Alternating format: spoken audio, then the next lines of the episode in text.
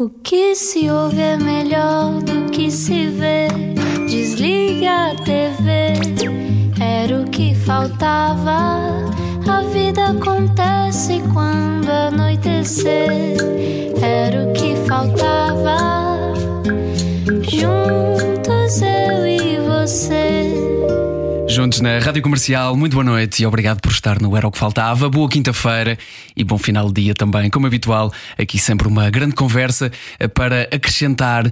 E hoje, e se bem que eh, sentimos que é sempre assim, mas hoje para aprender, muito para aprender, é o que temos para fazer eh, todos juntos para podermos caminhar de mãos dadas e para um mundo bem melhor. Vamos lá conhecer a nossa convidada de hoje que nos vem trazer esse mundo melhor. E agora, uma introdução pomposa. Ora bem, os dados são deste ano e dizem que em Portugal 15 a 20% dos casais sofrem de infertilidade. As razões podem ter muitas origens e hoje conhecemos a história da Joana e a de muitas outras pessoas espalhadas pelo mundo, reunidas no seu livro A Viagem que Não Escolhemos Histórias sobre Infertilidade. Descobriu aos 17 anos, no ginecologista, que sofria de um síndrome que impossibilitava de gerar bebés, mas o sonho de ser mãe continua vivo. E porque podemos fazer a diferença na vida dos outros partilhando a nossa história e a nossa luta, a Joana Freire pertence hoje à Associação Portuguesa de Fertilidade e está connosco. Não era o que faltava. Bem-vinda. Boa noite. Olá, Olá, boa noite. Obrigada, antes de mais, pelo convite. É um prazer receber-te aqui, eh, não só a ti, mas também, eh, também em nome desta Associação Portuguesa de Fertilidade, que amanhã celebra 16 anos. É verdade, 16 anos de trabalho em prol da fertilidade em Portugal. O que é que. Que caminho é que está por percorrer? É o da informação, mais pessoas terem mais informação? há um caminho ainda muito grande para, para percorrer, não é? Estes 16 anos acho que já foi uma parte, uh, mas há sempre desafios e coisas a melhorar na, na infertilidade em Portugal. Uh, nós pensamos que o que passa Uh, é efetivamente a questão da informação e da capacitação, ou seja, apostarmos uhum. em literacia no âmbito da saúde reprodutiva, ou seja, as pessoas conhecerem o seu corpo, conhecerem como é que uh, o nosso aparelho reprodutor funciona e em que medida conseguimos também a trabalhar a nível da prevenção da fertilidade. Uhum. Isso é um dos temas que é preciso apostar muito na questão da, da literacia, mas também há outros, não é? Temos a questão da legislação, temos a questão dos centros de procriação medicamente assistida, que a Zona Sul uh, há uma escassez uh, gigante, ou seja, as pessoas que moram no Algarve ou na zona do Alentejo têm de se deslocar para Lisboa ou para outra zona do país para terem acesso a, a tratamentos. Um, é ainda assim uma enorme quantidade de coisas a melhorar, nomeadamente também nos centros, termos equipas dedicadas só à questão da procriação medicamente assistida, ou seja, o que atualmente acontece é ter uma equipa com médicos ou enfermeiros, mas que são destacados, por exemplo, ou para uma urgência, e o que faz com que esta equipa tenha depois escassez uh, de recursos e o que faz com que depois também todo o trabalho e a funcionalidade daquele centro uh, não, não, não seja a 100%. As pessoas não o estão impacto, 100% dedicadas a apenas esta questão, é isso? Essas exa equipas exatamente, ou seja, têm que fazer multifunções. Exatamente, temos, temos equipas um, dedicadas, mas não só à PMA. Ou seja, acabam por estar também noutros departamentos e noutros serviços a dar resposta. Uhum. Procriação medicamente assistida, é isso? Procriação uhum. medicamente assistida. Se eu tirar uma pessoa de uma equipa, aquele, aquele trabalho para aquele dia vai ser afetado. Claro. Portanto, o que é que vai depois acontecer? Listas de esperas começam a aumentar.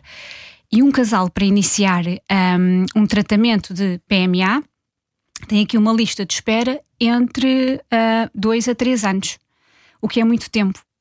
Porque se uma mulher um, descobre que tem de passar por uma jornada de infertilidade, por exemplo, aos 38, 39, pode ver aqui condicionado o seu acesso, por causa da idade, aos tratamentos.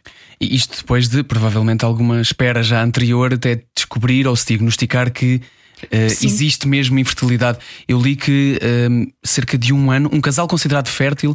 Um, ehm, é considerado infértil, aliás, quando não alcança gravidez ao fim de um ano de vida sexual um contínua. Vida, exatamente, exatamente. Portanto, já temos esse ano, é? De tentativas. Uhum. Depois é irmos ao médico, e aqui também a questão do médico de família e do planeamento familiar também acaba por ter aqui um, um papel muito uh, importante, que é o próprio médico de família também sensibilizar a mulher ou o casal, numa, por exemplo, numa consulta que, que eu vou, não é? E se eu partilhar com a minha médica, a dizer, olha, doutora, estou uh, há seis meses ou há sete meses Uh, aí pode haver logo também aqui uma questão de que, ok, então vamos lá fazer umas análises um, para perceber como é que está um, a tua saúde reprodutiva, tua e do teu marido também. Portanto, o médico de família aqui também tem, acaba por ter um papel muito, muito importante Ok. neste, neste processo. Um, e sim, portanto, se temos este ano de, de espera, não é? Onde há várias tentativas, depois temos aqui a consulta do, acompanha, do acompanhamento à fertilidade, e então depois desta consulta, depois do, do, do diagnóstico feito, passa-se então para os uh, tratamentos. Este tempo aqui, até começar os tratamentos, é que está uma lista de espera muito grande, e isso temos de trabalhar muito para conseguir reduzir este tempo de espera.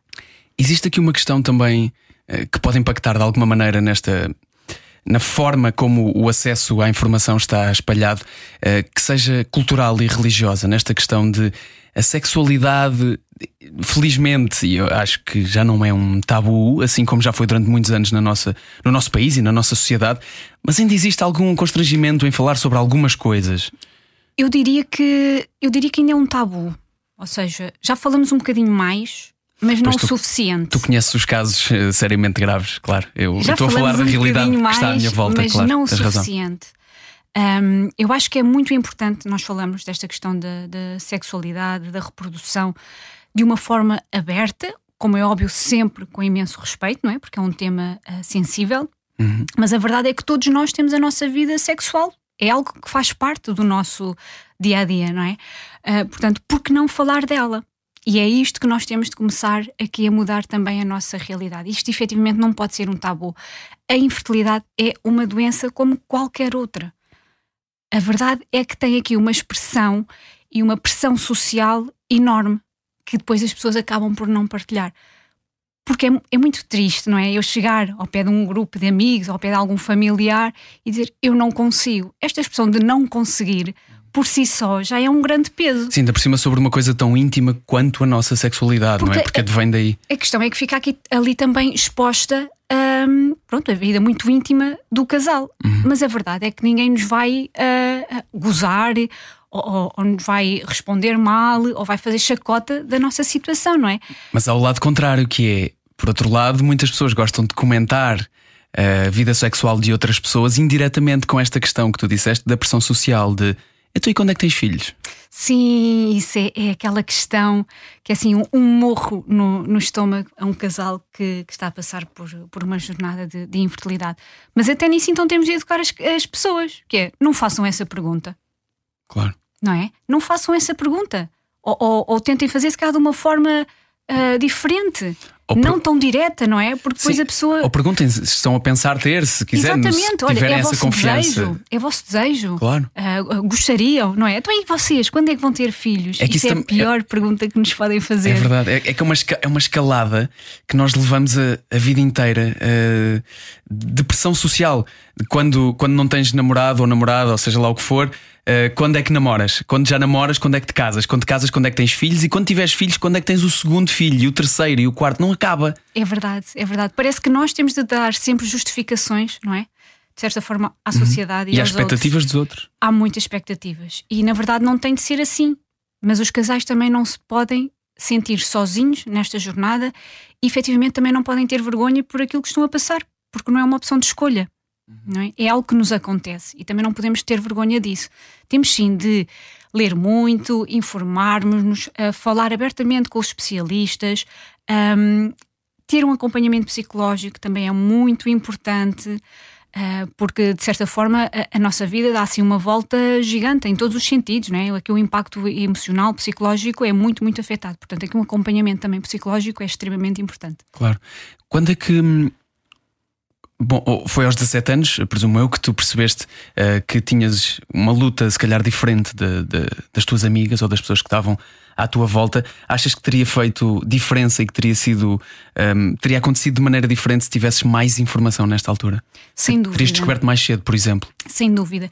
Eu confesso que acho que até houve um bocadinho de negligência da minha parte, porque 17 anos, ausência hum, da menstruação, várias tentativas para ter relações sexuais, todas elas sem sucesso. Hum, quando isto começou a ganhar um bocadinho mais de expressão na, na minha vida ah, como mulher a nível ah, individual e também relacional como casal, aí é que eu disse: não, alguma coisa não pode estar bem. E ainda fiz umas tentativas, quando a minha mãe ia, ia ao ginecologista, eu fazia-lhe assim umas perguntinhas, tipo, ó oh, doutor, eu não estou a conseguir.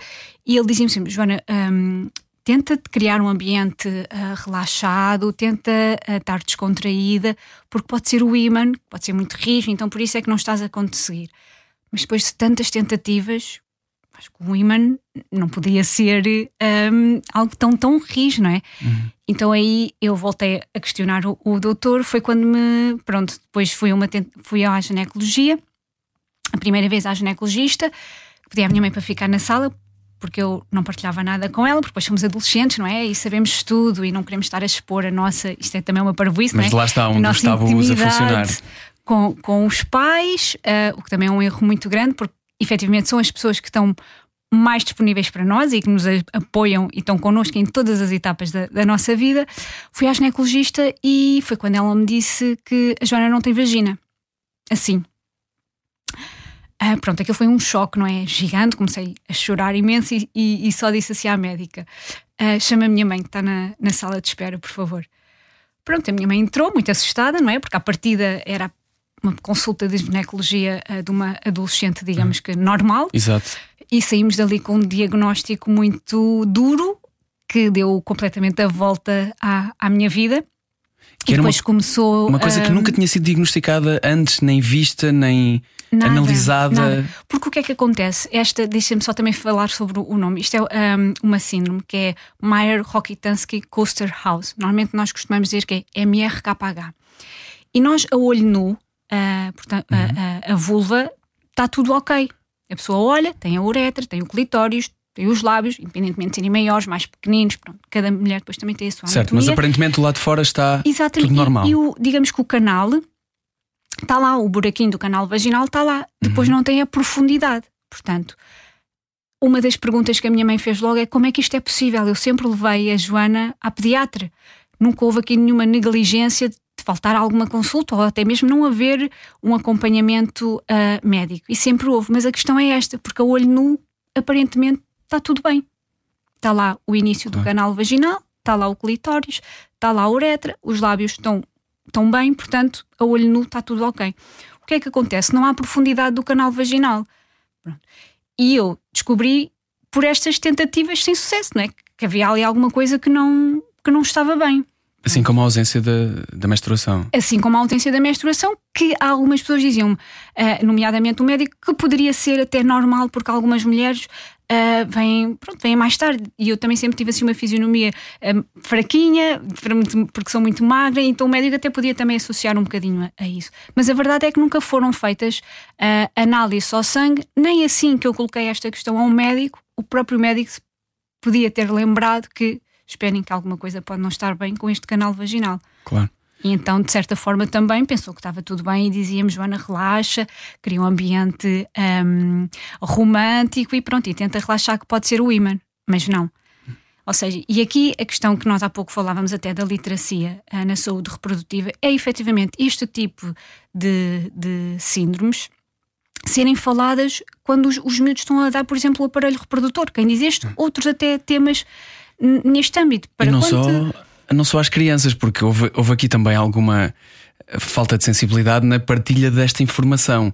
Uh, provavelmente não estarias também assim tão à vontade, uh, quer dizer, ninguém estaria à vontade para receber uma notícia destas, mas uh, a forma como é dita também precisaria de algum cuidado extra. Eu acho que é uma notícia que é um bocadinho violenta para se dar desta forma. Sim, todo o cuidado. Aliás, um, olhando agora um bocadinho para, para aquele dia e agora estou-te a contar e estou a rever aquela consulta de ginecologia, claramente a médica não teve ali nenhum, uh, nenhuma compaixão para com a paciente.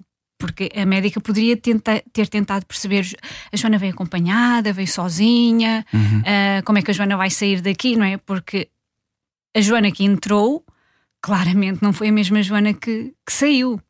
Eu saí de lá completamente de rastos. E nem eu ainda sabia o que é que eh, por aí vinha. Depois começaram as análises ao sangue, começaram os exames, tags, ressonâncias magnéticas, que depois ainda houve outro passo que é a ausência de útero. Quando nós pensávamos que era só, por exemplo, aqui uma questão do canal vaginal e que se fazia uma reconstrução e que pronto, cá à partida e, e, estou, estou bem, tenho uma vida completamente normal. Uhum. Fizeste mais tarde sexual. essa reconstrução? fiz com, fiz, uh, com 18 já. Uhum. Eu descobri com 17 e foi, foi ali muito, muito rápido. Eu descobri em fevereiro, faço anos um, em agosto e em dezembro, no dia 30 de dezembro, estava a ser operada em Santa Maria. Portanto, foi assim uma passagem de ano e um início de ano muito, digamos que muito, muito bom. Um, mas claramente que aqui a questão médica, e isso também é algo que nós uh, na, na, associação uh, trabalhamos e sensibilizamos, a questão aqui médica, que é a forma como se dá um diagnóstico, não é? Porque o, o diagnóstico por si só já tem o seu peso, não é? Já vai mexer na vida da pessoa, na vida do, do casal. Isso também não é dado aqui com um bocadinho de uh, compaixão, cuidado. Empatia Empatia, exatamente, que agora até é uma palavra que, que, que usamos muito e que tentamos, acredito eu, aplicar no nosso dia a dia, torna tudo isto muito mais difícil. Claro. O que é que o que é que te passou pela cabeça? Quais foram os teus maiores medos ao ouvir isso? Eu não sei se aos 17 anos te surgiu imediatamente a questão de eu não poderei ser mãe. Na, logo naquele momento, não. Aquilo que eu pensei foi chegar a casa com esta notícia e contar ao meu pai e à minha irmã e contar à pessoa com que eu estava naquela altura. Porque é que havia tanto insucesso das nossas uh, relações sexuais. Uhum.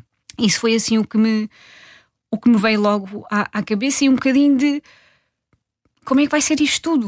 Uh, que é que, porque eu ainda não sabia depois se havia operação ou não. Pronto, a médica só disse isto assim: a Joana não tem vagina, mas na verdade não é não ter vagina, é não ter canal vaginal porque a vagina está lá. E um bocadinho de o que é que vem daqui para a frente, porque era um caminho totalmente desconhecido. Totalmente desconhecido. Um, isso foi assim logo o primeiro, o, o, que me veio logo à mente é como é que se dá uma notícia destas, como é que, ainda, ainda para mais, a mim foi tão duro e a médica disse-me assim, de uma forma tão bruta, como é que eu agora aqui com alguma calma e com algum carinho vou conseguir explicar às pessoas que mais gosto. E, e, foi assim muito um bocadinho difícil, um, mas, mas pronto, é só um desafio da, da vida. Depois, com a questão da ausência do, do outro, aí foi outro choque gigante. Quando a médica disse que hum, a Joana não pode ter filhos, foi assim um abanão gigante, gigante. Um, porque eu na altura estava até com uma pessoa que queria muito pronto ter filhos, portanto já tinha esse peso apesar de 17 anos, não é? Era aqueles namoros da adolescência, mas que para nós parece que é para a vida e tem um impacto gigante também na, na nossa vida e na nossa evolução. Um, como é que eu vou dizer àquela pessoa que adora, que o sonho dele é ter filhos, que eu não posso?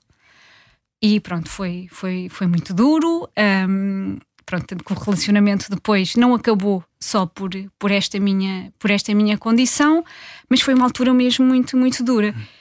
Porque esta questão do não posso um, tem um peso mesmo muito, muito grande na nossa vida. Tu dizias que, que não. Eu, eu não sei se te, se te faziam sentir ou se era uma coisa que tu própria uh, pensavas que era não te sentires mulher. Sim, sim, senti muito, senti muito isso.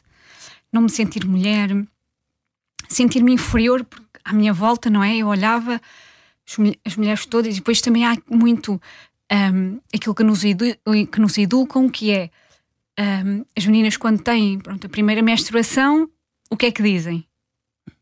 Já és uma mulher, ou já podes ser mãe, tantas já coisas. és uma mulher. Pois. E eu pensava para mim, então, mas eu não tenho menstruação, quando é que vai ser esse meu clique? Ou quando é que vai ser essa minha passagem para este mundo de mulher? Era algo que eu também pensava muito, porque porque é que também estamos a dizer isto às, às meninas? Porque isto, não tenham isto como um dado adquirido. Há mulheres que não têm a menstruação. Como é que nós podemos também estar a educar meninas e a fazê-las viver neste mundo que passas a ser mulher quando tens menstruação? Não, não tem de ser assim. E isso tinha um grande peso. Como, por exemplo, às vezes na escola, ai, alguém tem pensos. O que, que é isso, pensos? Eu não sei o que é isso. Eu não sei ir a um supermercado e dizer qual é o, o penso higiênico melhor para cada altura, se calhar, da menstruação. E eu ficava calada, não é? Claro, no meu, na minha bolha e só esperava que ninguém me pedisse pensos, porque eu não ia ter pensos ou tampões. Uhum. E parecendo que não, todas estas uh, vivências e experiências da sociedade uh, acabam por nos afetar, porque nós sentimos-nos ali, eu sou diferente. A minha realidade não é esta. E isto tem um grande impacto. Claro. Este, este síndrome que, que falas, MRKH, uh, afeta cerca de uma em cada 5 mil mulheres, não é propriamente a coisa uh, mais comum do mundo, apesar de existir, apesar de acontecer e apesar de termos de estar, não só individualmente, mas também como sociedade, preparados para uh, tratar de forma igual as pessoas que sofrem de, seja qual for o síndrome. Um, o, o, que é que vem? O que é que vem a seguir? Uh, tu descobres isto, uh, tu fazes esta reconstrução, uh, tens este, todos estes dilemas para resolver na tua vida pessoal, na tua vida amorosa, na tua vida médica. existem aqui várias áreas da vida que são abrangidas. O que é que vem a seguir? Tu começas a procurar mais informação, começas a, a tentar descobrir outras pessoas que também, de alguma forma, têm problemas semelhantes, começas a, a, tentar conhecer mais, é isso que te leva aqui ao dia de hoje a teres este, este livro que fala sobre infertilidade, a pertenceres à Associação, à Associação Portuguesa de Fertilidade. Como é que depois desenvolves esse caminho? Olha, depois de, de tudo estar, digamos que, minimamente encaminhado a nível da, da reconstrução, uh, tive a oportunidade de conhecer também outras mulheres, uma, três mulheres com a mesma condição que eu, e que no momento foi uma ajuda uh, preciosa ter a oportunidade de falar com outras mulheres que já tinham feito a operação, ou seja, que já, tenham, que já tinham feito aqui um bocadinho o trilho uhum. para eu poder passar de uma forma uh, diferente. Foi... Que é uma coisa tão importante na nossa vida, sabermos que não, não somos os únicos a e passar por aquele problema. E acima de tudo, que não estamos sozinhos, sabes? É que às vezes pensamos muito que sou só eu. Não, não sou só eu, há é. mais pessoas e é super, super importante partilhar com as pessoas que já tenham passado por aquele caminho, porque só essas claro. pessoas verdadeiramente te vão compreender. Podemos falar com amigos, com a família, claro que nos compreendem muito bem e nos apoiam, mas sentir aquilo que tu sentes, só mesmo quem passou pelo caminho que tu estás a passar. E, e para mim, nessa altura, foi, foi uma ajuda mesmo muito, muito preciosa. Um, depois, então, da operação, tive aqui cerca de uns nove anos de aceitação, e estes nove anos foi assim quase que renascer novamente, porque eu precisei de avaliar tudo aquilo que, pelo qual tinha, tinha passado, precisei de observar o mundo e ver aqui um bocadinho a questão dos comportamentos, como é que as pessoas um, lidavam, muita observação também interior. Um, e, e estes nove anos que me custaram, de certa forma, muito, foi quando eu senti que cresci mais e que consegui aceitar-me como eu era e que era a minha condição e que eu teria de saber viver com ela até o resto da minha vida. Foi quase que aqui assim um renascer um, novamente. Muito duro ao mesmo tempo, porque de ver as muito mulheres. Muito duro e muito longo, nove anos. Sim, e, ou seja, não conseguia falar sobre, sobre a síndrome. Quando ia à ginecologia, às consultas de, de rotina, que ficava na mesma sala de espera que as grávidas era horrível, era uma tortura, porque pronto, ver dali aquelas barriguinhas super bonitas e eu a pensar, eu nunca vou estar assim, ou ir à praia e ver aquelas barriguinhas, aquelas mulheres fantásticas em biquíni e a pensar, eu nunca vou conseguir passear assim na praia com, com um barrigão. Foi uma altura muito, muito difícil, mas muito importante ao mesmo tempo. Deixa-me perguntar-te uma coisa. Tu já tinhas este desejo uh, de ser mãe, falaste que, que tinhas um namorado na altura que, que tinha esta, esta, vontade também e que já partilhavam, falavam sobre isso, mas havia realmente esse desejo em ti de ser mãe? Ou houve uma coisa que o facto de ter sido uh, proibido uh, despoltou-te essa. Obviamente, esse, esse, desejo ou, essa, ou essa, esse questionamento de porquê é que eu não posso? Uh, sim, eu acho que aumentou ainda mais aqui o, o, o, desejo, porque para mim sempre fez, fazia parte, ou seja, quando eu visualizava, não é? a, minha vida, os acontecimentos, o futuro. Mas uma coisa à distância, presumo eu, sim, aos 17 sim, sim. anos. Aos 17 não é? anos, não, aos 17 anos de todo não era o meu, uh, o, o, meu objetivo. Uhum. Uh, porque queria, pronto, queria estudar e queria também fazer outras coisas, e para mim ser mãe uh, aos 20 anos não. Mas aos 30, sim, era algo que, que, eu, que eu gostava. E, e depois, quando não sabes que não podes, parece que o desejo ainda fica maior, não é? Parece que como não podes, ainda te dá mais vontade de, de, de ter. Até porque foi uma decisão que não foste tu que tomaste. Sim, sim. É, e, e, isso foi, foi algo que eu também tive de, de trabalhar muito, que é esta condição, ou seja, esta impossibilidade de não ter, ou seja, de, de não poder gerar, porque na verdade ter filhos eu até posso, não consigo é, é gerar, eu tive de aprender a viver com ela e, e não foi algo que eu escolhi. Portanto, eu não posso estar aqui a massacrar a mim própria, não é? De uh, porque a culpa é tua. Não, nada disso. É uma condição e tem, tive de aprender a, a, viver com, com ela. E foi nestes nove anos também aqui, de, digamos que de trabalho, que eu consegui dar a volta e estar onde estou hoje. Aqui a falar abertamente contigo sobre, sobre, a, minha, sobre a minha condição. E que coisa bonita que isso é. Deixa-me deixa agradecer-te, eh, não só por, por partilhares esta, esta história desta forma sentida uh, e tão bonita, um, ehm, com as dificuldades que tem, mas também pelo facto disso se tornar hoje em dia um exemplo para muitas outras pessoas uh, e uma mensagem de que devemos falar mais sobre isto, partilhar mais sobre isto e conhecermos melhor. E falamos já a seguir sobre a tua história, fazemos um curto intervalo agora e falamos sobre o facto de teres tornado também a tua história, a tua luta, uh, numa vontade de ajudar outros que também têm as suas histórias e as suas lutas. Hoje estamos à conversa com Joana Freire, no Era o que Faltava, pertence à Associação Portuguesa de Fertilidade e já a seguir uh, vamos falar mais sobre este assunto. Fique connosco, até já. A palavra é de prata, o programa é de ouro faltava. Na Rádio Comercial. Juntos eu e você. Obrigado por estar no Era o que Faltava. Hoje, a conversa com Joana Freire, eh, já partilhou aqui a sua dura eh, e difícil história eh, de partilhar e, e, apesar de terem passado tantos anos, continuamos, continuamos a ficar emocionados de ouvi-la contar esta história. E a Joana pertence à Associação Portuguesa de Fertilidade. E hoje em dia, o que tu fizeste com essa tua luta interior e todas essas dificuldades pelos quais passaste foi partilhar isso com quem poderá passar também por dificuldades semelhantes. Sim. Um bocadinho um, o que eu queria era. Para mim foi muito duro esta jornada de, de MRKH, de infertilidade.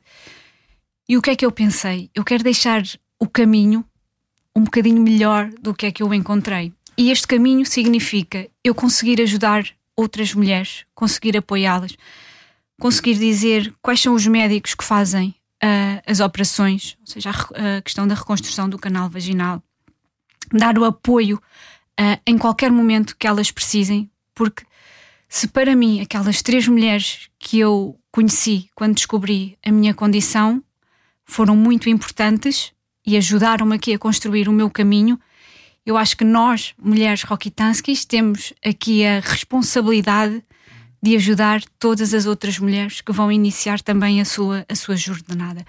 E isso foi muito um, o que eu pensei e o meu objetivo.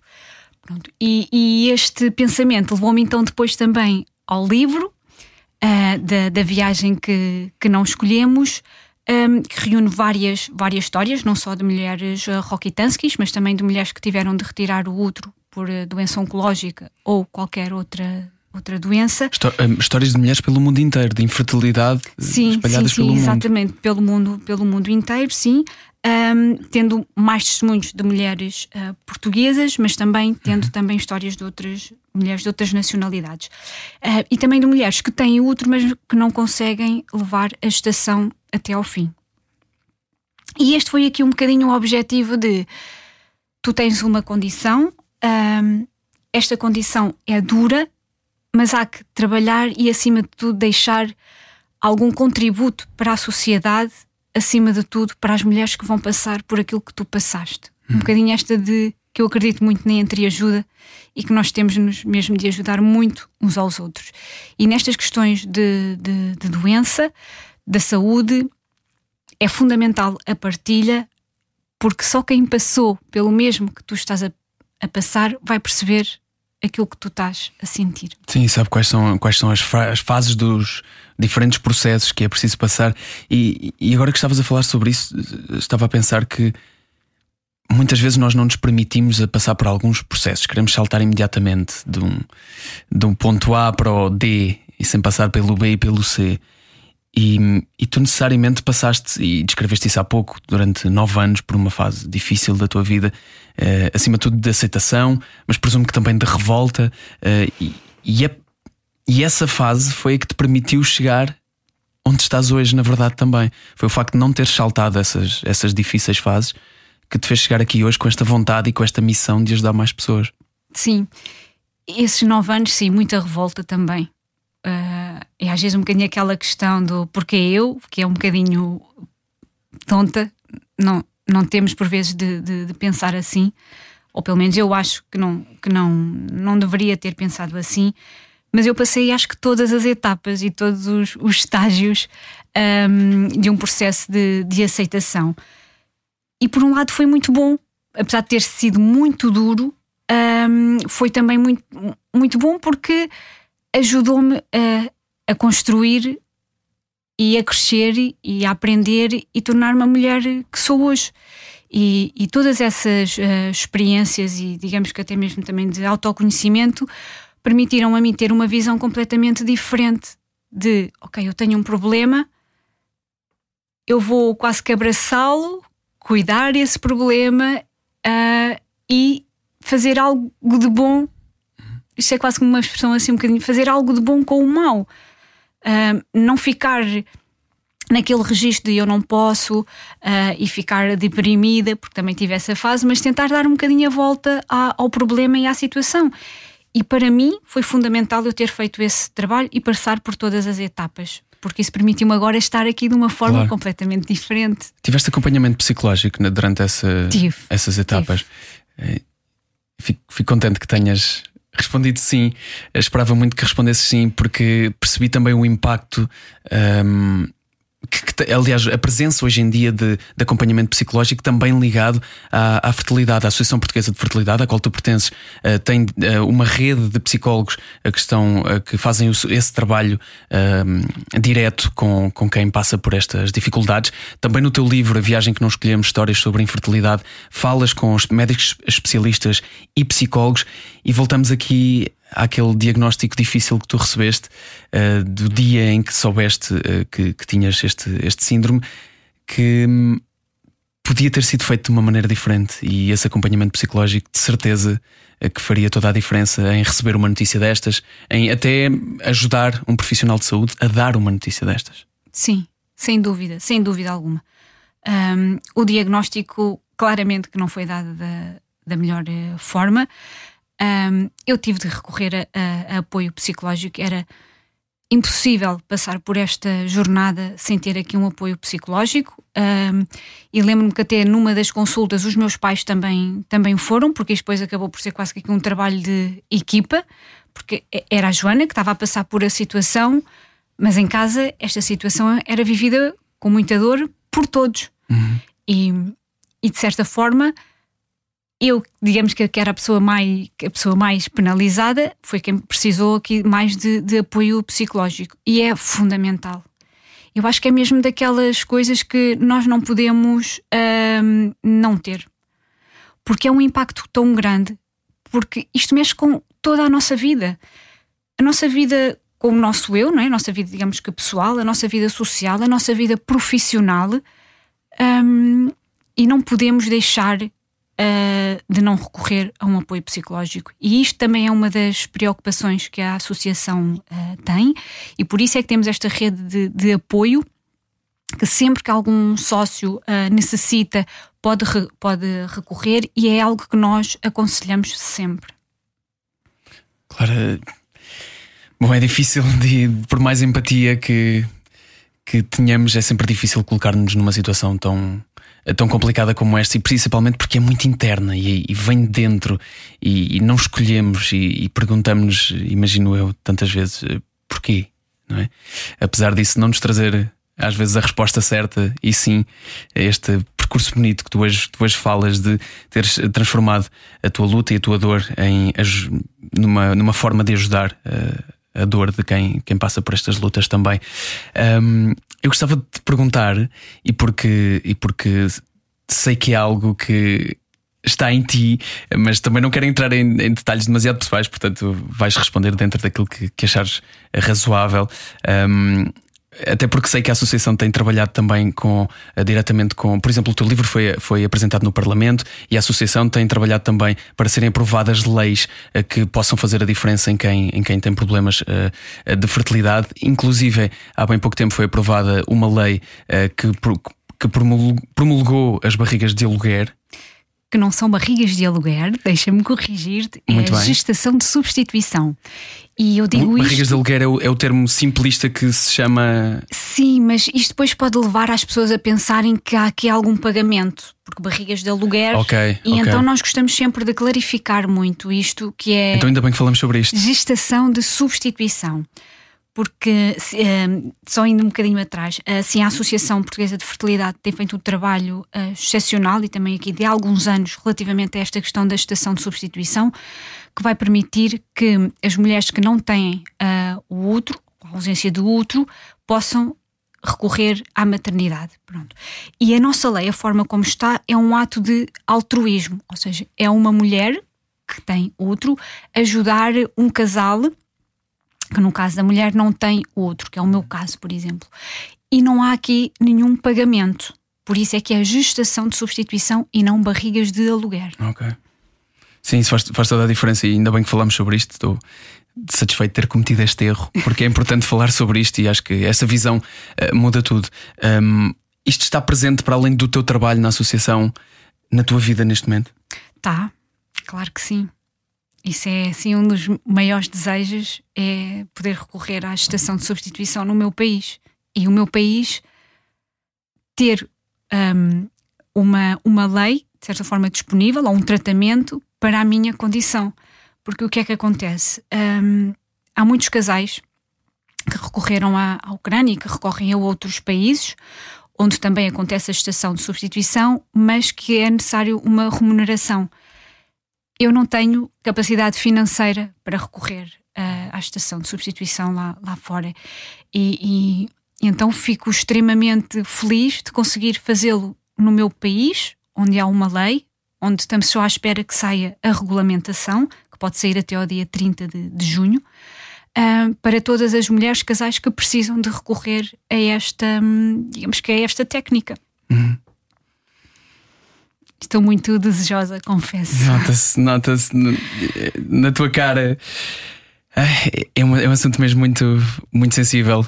Um, assim como toda esta conversa, e hoje não tivemos a presença da, da, Ana Martins, que eu tenho a certeza que iria dar aqui um lado feminino a esta conversa, mas ainda assim quero agradecer-te mesmo uh, pela tua abertura, por esta frontalidade uh, com que, e, com, e honestidade com que falaste sobre este assunto tão difícil e que te emociona tantas vezes, uh, porque tenho a certeza que vai ser impactante outras pessoas poderem ouvi-lo também. E muito obrigado por teres vindo até obrigado aqui. Obrigado eu, e deixa-me só dizer mais uma coisa que é a partilha é muito poderosa. Nós às vezes temos medo de partilhar ou de não contar algo, mas não, não precisamos de ter medo, porque a partilha é mesmo muito, muito poderosa e nós às vezes, ao partilhar uma simples coisa, estamos a ajudar em muito a outra pessoa que está do outro lado ou alguém que a outra pessoa conhece, e assim conseguimos, de certa forma, irmos nos ajudando uns aos outros.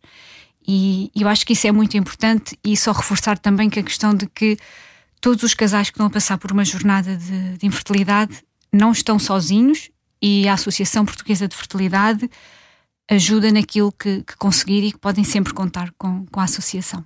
E que amanhã faz 16 anos. E que amanhã faz 16 anos. Muitos parabéns à Associação. Nós vamos terminar este programa comigo a desejar que todos os teus sonhos se cumpram e, e a pedir-te um abraço já a seguir, está bem? Já de seguida. Já de seguida. Obrigada, ainda mais antes, uma vez. Ainda antes do comercial by night que vem já a seguir também com o Gonçalo Câmara.